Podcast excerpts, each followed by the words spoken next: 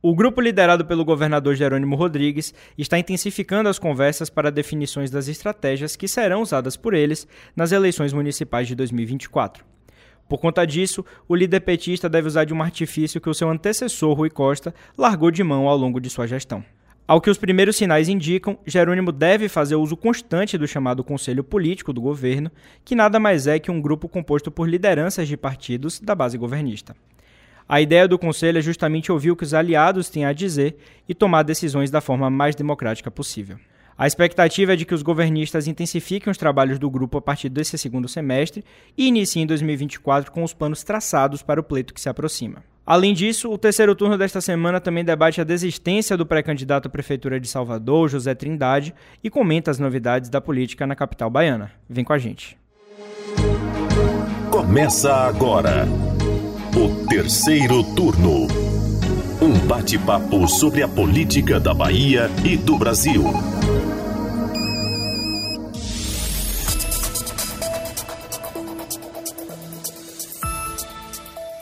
Eu sou Gabriel Lopes e comigo para a gravação do podcast de política do Bahia Notícias, o repórter do site Anderson Ramos. E aí, galera, tudo bem com vocês? E o editor de política Maurício Leiro. É isso aí, pessoal. Tem feriado, mas tem terceiro turno aqui no Bahia Notícias. Estamos chegando para mais um episódio. É isso aí, Maurício. Se vai ter gente que vai enforcar o terceiro turno, não vai.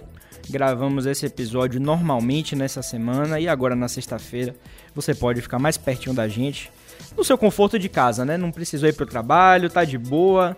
Todo mundo aproveitando aí o feriadão da independência do Brasil. Mas para a gente começar aqui o nosso bate-papo, viu, Anderson? A gente tem observado nos últimos dias aí essa movimentação mais intensa da base do governador Jerônimo Rodrigues. Já é claro, tendo em vista ali as eleições de 2024. E verdade seja dita, o petista prometeu mais empenho nas conversas sobre esse assunto e parece que vem cumprindo pelo menos de duas a três semanas para cá. Verdade seja dita também. Mas vai daí você também. É, né? Foi uma promessa aí de Jerônimo, né? Ao longo dos, dos meses que se antecederam a, a esse setembro. E as, ao que indica, de fato, o governador vai, vai sentar na mesa e, e buscar discutir aí os rumos do seu grupo nas eleições de 2024. Mas vamos retroceder um pouquinho, vamos voltar um pouquinho no tempo e, e relembrar aí nesse breve retrospecto do que aconteceu nesses, nessas últimas semanas, né? Vamos lá, vamos começar aqui com é, é, a escolha do deputado estadual Robson Almeida como pré-candidato do PT para a Prefeitura de Salvador. Isso aconteceu num sábado, no dia 26 de agosto. Já na segunda, dia 28, o próprio Jerônimo se reuniu com representantes do PSB e do MDB. E no último sábado, dia 2 de setembro, finalmente tivemos a tão esperada reunião do Conselho Político, que contou com a participação de representantes de todos os partidos da base do governador. Maurício vai detalhar um pouquinho mais para a gente do que aconteceu nesse encontro. Justamente, Anderson, o encontro do conselho contou com gente graúda, como a gente costuma dizer.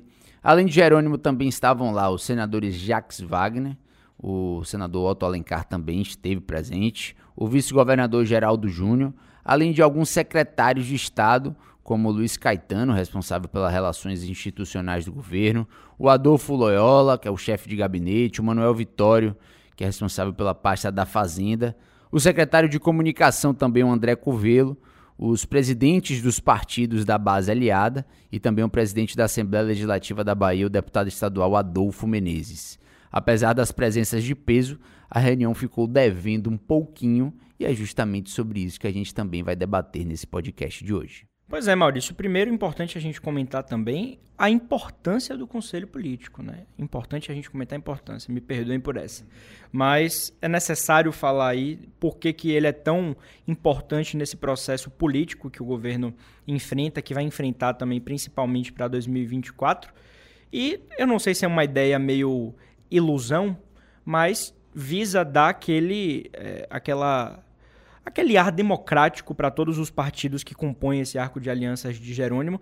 No final do dia, o que importa é a decisão do governador. Isso passa muito em função do PT, verdade seja dita, mas os partidos gostam de se sentir ali participativos, presentes nessas deliberações que têm para ser feitas.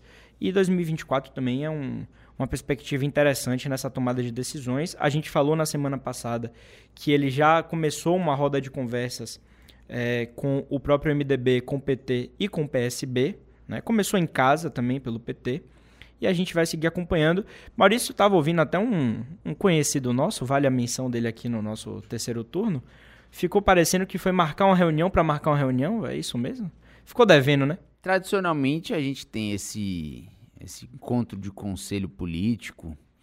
Acho que foi uma ideia de tentar deliberar, de tentar trazer também ao debate porque existia uma expectativa, vamos dizer até uma agonia muito grande dos aliados com relação a essa ansiedade de definições com relação às eleições. A gente tem um cenário no Brasil de eleições ano sim, ano não, praticamente, porque os debates já começam a acontecer quase que um ano subsequente a um período eleitoral, então são encavalados ali os processos de escolha de candidatos, o processo político que a população também não costuma acompanhar muito bem, viu? O pessoal normalmente deixa para lá um pouquinho porque tem que cuidar da vida. Acho que isso é o que o, o, o povo de todo o nosso país costuma fazer. Mas a base aliada tinha uma expectativa de pelo menos começar, dar um início, um start nesse diálogo, para que algumas definições e também pré-requisitos fossem firmados para as eleições de 2024. O presidente de partido tem essa atribuição também, quer fazer um acompanhamento do futuro do, da sua legenda, da qual ele representa também. E toda essa expectativa se retratou nas diversas aspas que a gente teve desde o início do ano com relação a essas principais lideranças, indicando que era necessário antecipar o debate, que uma reunião do Conselho Político o quanto antes seria muito necessária, que existia o desejo, que existia essa vontade, a expectativa para a realização desse encontro. Jerônimo tinha feito um, um encontro recente, nada para falar com relação às eleições, e esse aí marca o primeiro pontapé, o primeiro indicativo que o governo do estado vai tratar e vai começar a lidar sobre o processo eleitoral de 2024. O Jerônimo já tinha dado esse indicativo, pelo menos nas palavras, ele tinha dito que tinha o desejo, tinha a vontade, mas não tinha concretizado ainda.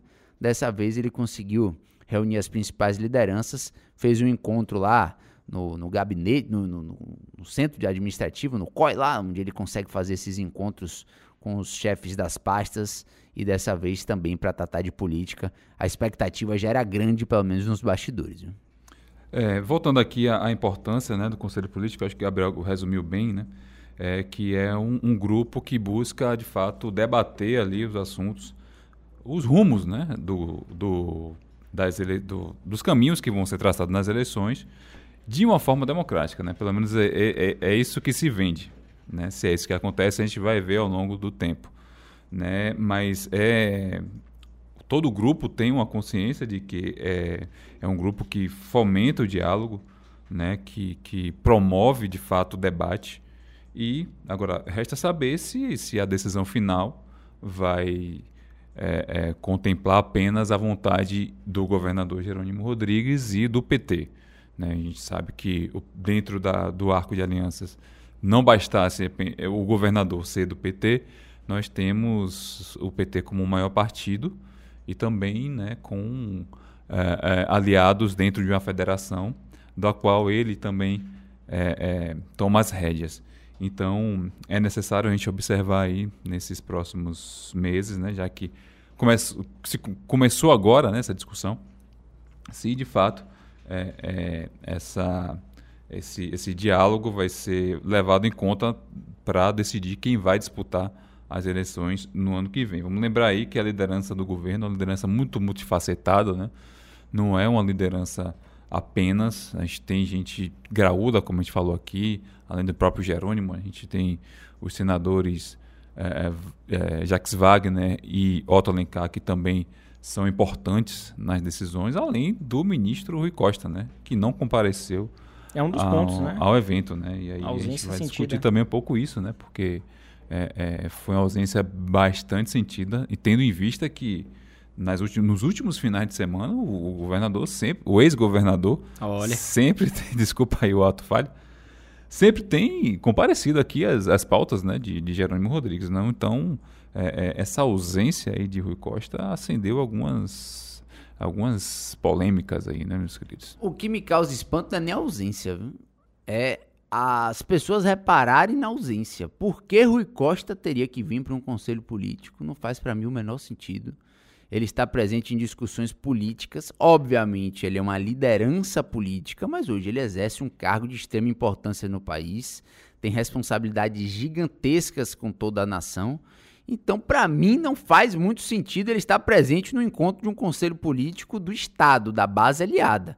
Obviamente, ele vai fazer essas conversas bilaterais e como de feitio dele também, né? Para as eleições de 2022, ele também fez, preferiu adotar esse formato de modelo de, de diálogo.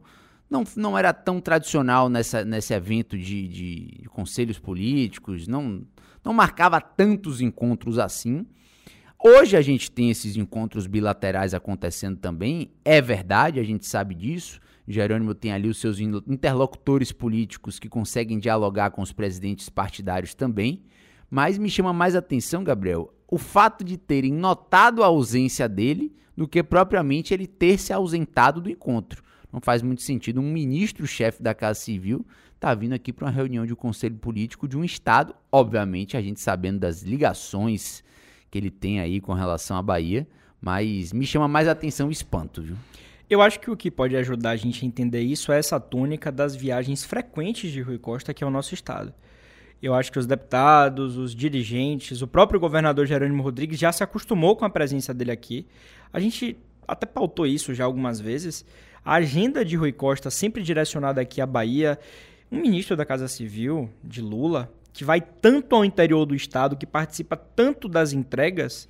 Maurício, teve gente dizendo que no palanque Rui Costa anunciou que nós vamos fazer. Ué, calma lá, meu querido. O governador não é mais você, o governador é Jerônimo Rodrigues.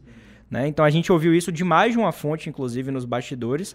Então acho que o que pode ajudar a explicar essa sentida da ausência de Rui Costa é essa tônica dele de vir tanto à Bahia, mesmo com as articulações em Brasília e por todo o Brasil, que ele deve viajar por todo o país, pegando fogo.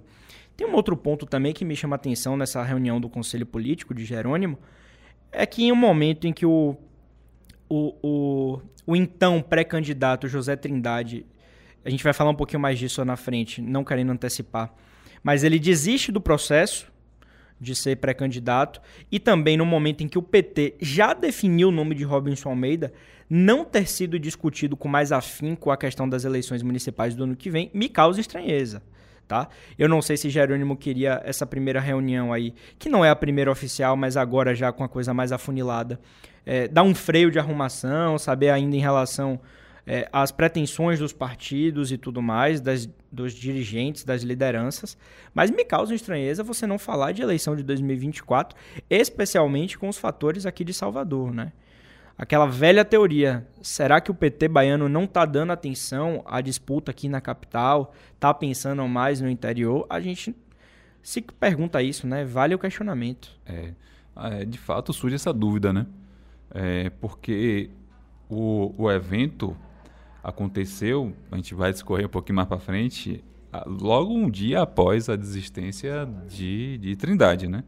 Então, será que era o, o melhor momento para isso, para isso ter acontecido? Será que não tinha como adiar? Ou, de fato, seria o melhor momento, justamente... Aproveitando o gancho. Aproveitando o gancho, aproveitando que o assunto ainda está quente e decidir logo isso. Só que não parece que foi isso que aconteceu, né? Pelo menos foi o que chegou para a gente.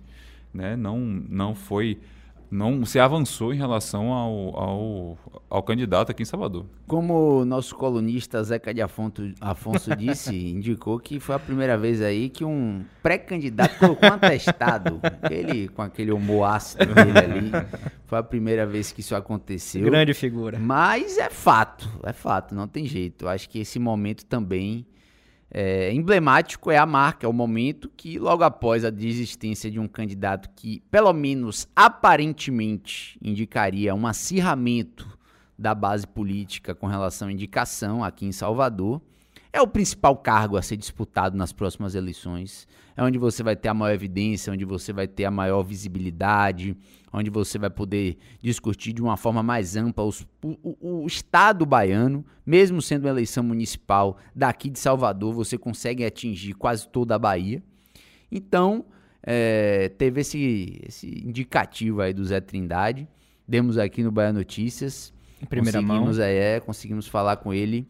E essa sinalização, para mim, obviamente não vamos entrar na situação de saúde, porque é algo que é muito pessoal. E aí não temos como dizer, ah, isso é verdade, isso é mentira. A gente já vê alguns setores também políticos ali dizendo, mas é, fora a brincadeira de Zeca de Afonso também, não temos como mensurar o tamanho do impacto na saúde, mas temos como mensurar o impacto político.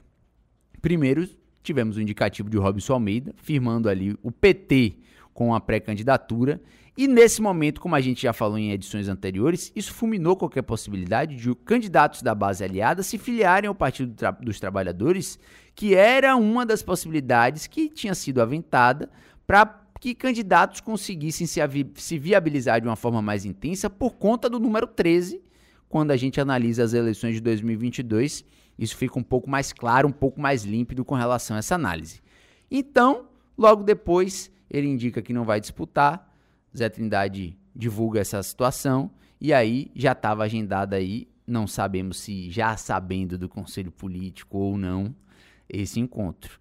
Então você já chega um pouquinho mais pacificado, com a candidatura a menos, com a possibilidade de afunilar para o interior também as informações de bastidores que a gente chega aqui, porque algumas cidades do interior estiveram foram, serviram de exemplo para a base aliada, como forma de atuação, como forma de disputa política, como uma arquitetura de uma estratégia ali para que os erros de eleições passadas não, não fossem é, repetidos nessa eleição, mas já chega um pouco mais pacificado, pelo menos nesse conselho político. A tensão já foi um pouquinho diminuída, Trindade já confirmou, então já podemos discutir de um ponto um pouquinho mais médio, com a temperatura mais amena, né, Gabriel? Pois é, Maurício. Na semana passada a gente tinha falado sobre essas duas possibilidades, que essa questão da saúde é claro, é uma coisa muito séria, a gente não, não faria brincadeira com isso de forma alguma, mas poderia casar de ser a desculpa perfeita para ele sair desse processo depois do anúncio de Robinson. Ou de fato veio um problema de saúde em que ele viu que ele não vai ter realmente condições e ele realmente não vai ter condições. Então tem essas duas análises que a gente fez desde a semana passada, mas agora a gente tem sacramentado o fato de que Trindade não vai ser mais pré-candidato, né? E vamos lembrar aí que quem fazia muito gosto por essa candidatura era o próprio Rui Costa, né? Sim. Era um dos padrinhos aí dessa candidatura. E talvez seja mais um, um motivo para ele não ter ido para o conselho, né? Conselho esse que vale lembrar também que no ano passado o Rui Costa meio que abriu mão, né? Em ano de eleição ele foi bastante criticado por essa decisão, né? E questionado é, sobre isso ele disse que preferia a conversa bilateral. Vou discordar um pouquinho de Maurício, eu acho que é, Rui Costa tem peso, sim, para. A opinião dele tem peso para decidir os rumos, mas de fato é, não causa surpresa a ausência dele na reunião do, do Conselho Político, uma vez que ele já é, é não demonstrou dar tanta importância ao grupo, é, vide a, a, a, o que ele fez no ano passado, né? É, e vamos lembrar que Jerônimo é um, um aliado dele de primeira hora. Né? É, a decisão dele acabou pesando né, na escolha de Jerônimo como candidato. Então, é, Rui Costa, de fato, é, é, um agente que a opinião dele tem importância, claro que tem, né? Foi ex-governador, hoje é ministro. Mas é, talvez essa questão da, da ausência de identidade possa também colocar um pulga atrás da orelha da gente é, é, e afastá-lo de uma vez da, da, da escolha pelo candidato Não Salvador. veio porque Trindade desistiu ou não veio porque tinha outro compromisso? Eu não, vou além. Não sei responder. Eu vou além. Você falou que ele não apareceu porque era uma marca dele, né, de não valorizar muito, digamos assim, a questão do conselho político. Eu acho que a desistência de Trindade desse processo e a escolha por Robinson evidencia uma derrota de Rui Costa dentro do grupo frente a uma vitória de Jacques Wagner. Para botar um molinho aí, uma pimenta, que a gente sabe que vem acontecendo uma certa disputa há alguns anos, uma certa crise entre os dois, a relação dos dois é de altos e baixos, todo mundo sabe disso. Então, para mim, ainda tem esse detalhe. Eu acho que Rui, é, dentro das suas percepções e convicções, pode também ter pensado que não ia se fazer presente depois de ter sido derrotado apenas um dia antes.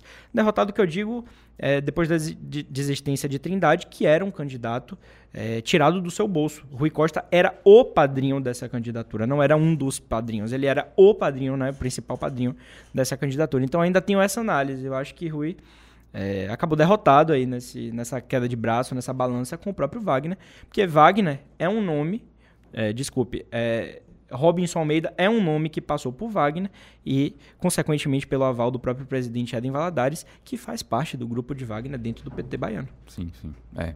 A gente pode evidenciar que foi mais uma derrota né, para Rui Costa dentro dessa articulação política envolvendo Salvador. Né? Isso, isso. Se ele teve uma vitória ano passado com Jerônimo, ok, mas parece que a chave virou uhum. e ele, ao que pelo menos indica esses primeiros momentos, em Salvador em específico, parece estar meio escanteado. É, aí a gente começa a analisar também os reflexos desse movimento de Trindade, que, como vocês apontaram aí, reflete também no ex-governador Rui Costa, até para uma possível um fortalecimento aí da candidatura de Robinson Almeida dentro do grupo.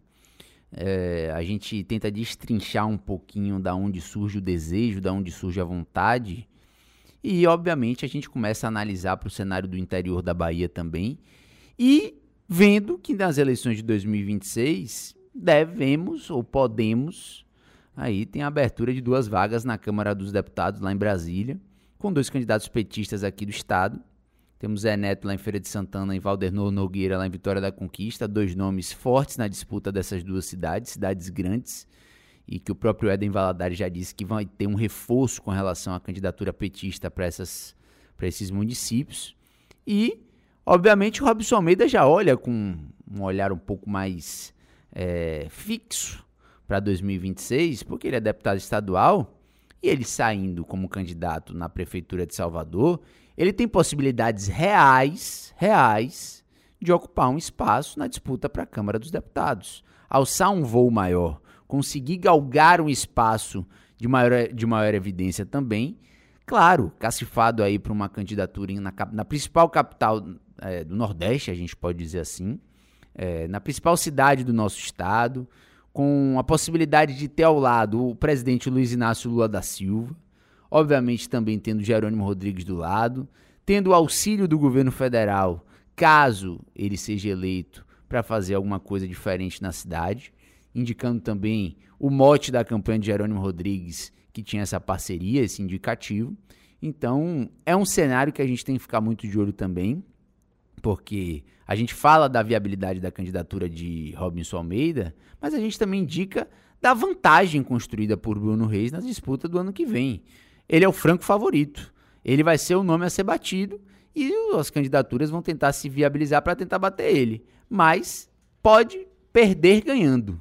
Esse, essa, essa é uma frase que a gente ouviu bastante nos, nos últimos meses aí, porque a candidatura de oposição em Salvador pode ser uma candidatura derrotada mas que ao mesmo tempo saia vitoriosa, caso consiga aí desgastar de certa forma, em certo termo, o nome do grupo adversário, que é liderado hoje aí, também não sei nem mais se é liderado por Assemineto, viu, rapaz? Ativo nas redes sociais, ele tá. Ah, com segurança, a, o homem tá. A gente tá falou forte. disso, mas ele virou aí praticamente monotema, né? Tem falado muito disso nas suas redes sociais. É um especialista em segurança pública. Pois é. E aí foi muito questionado também o que é que ele faria diferente nesse processo mas essa é uma pauta para um outro episódio também. Para a gente encerrar, meus queridos, queria saber como é que fica também Geraldo Júnior nessa história, né? A desistência aí de Trindade seria uma forma dele ter as esperanças renovadas? Ninguém sabe, né? Muito se falava que ele poderia ser um dos pré-candidatos, ele não escondia esse desejo, mesmo com o anúncio depois do endosso de Carlos Muniz a reeleição de Bruno Reis, ele disse que ainda manifestava esse interesse, que ainda se colocava como pré-candidato. Mas a verdade é que hoje eu ainda acho, diante do cenário, do, do cenário que a gente tem, do desenho, que está distante uma candidatura efetiva de Geraldo Júnior, especialmente pelo MDB. Né? Eu não vejo como o MDB prosperar uma candidatura unificando todo o grupo, principalmente por causa do PT. É muito complicado você imaginar um cenário que isso vai ser vai sair do papel. É, a candidatura de Geraldo Júnior já era difícil, a gente vem, vem falando sobre isso. Ela continua difícil, mas é, é, eu tenho visto o Geraldo mais sorridente esses dias. Tá mais leve, tá será? com a astral mais em cima. Tem um oponente a menos, né? É. Já, desistiu. Pois é, pois é, né? Tem um oponente a menos.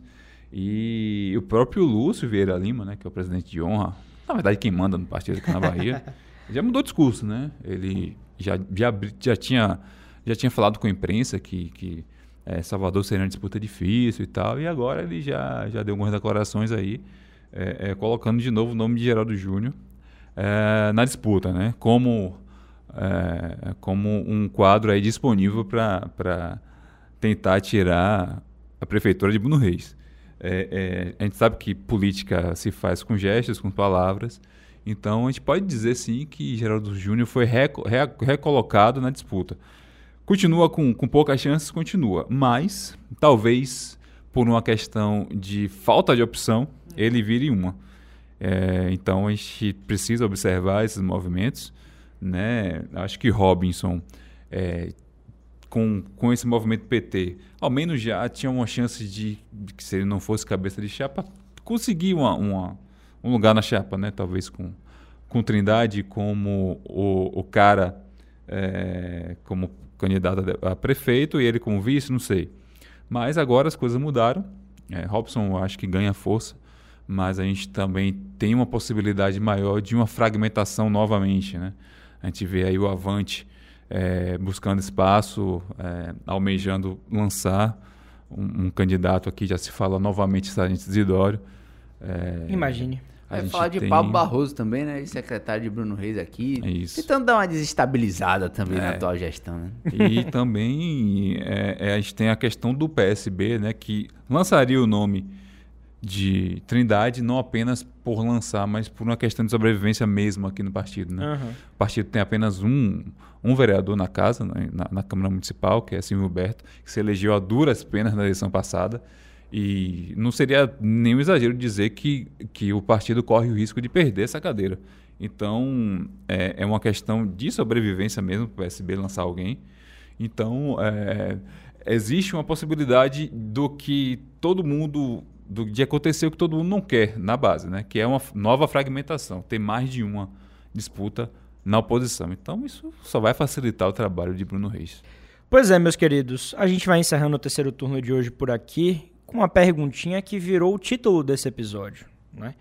O conselho político que foi tão esquecido por Rui Costa promete deslanchar com Jerônimo Rodrigues. É o que a gente vai continuar acompanhando. Tem até a sinalização de que a próxima reunião vai acontecer dia 11, segunda-feira, inclusive, depois desse episódio. Então, vamos continuar acompanhando. Me despeço de toda a nossa audiência. Um bom feriado para vocês. Descansem muito. Nos vemos na sexta-feira que vem com todos os bastidores da política baiana.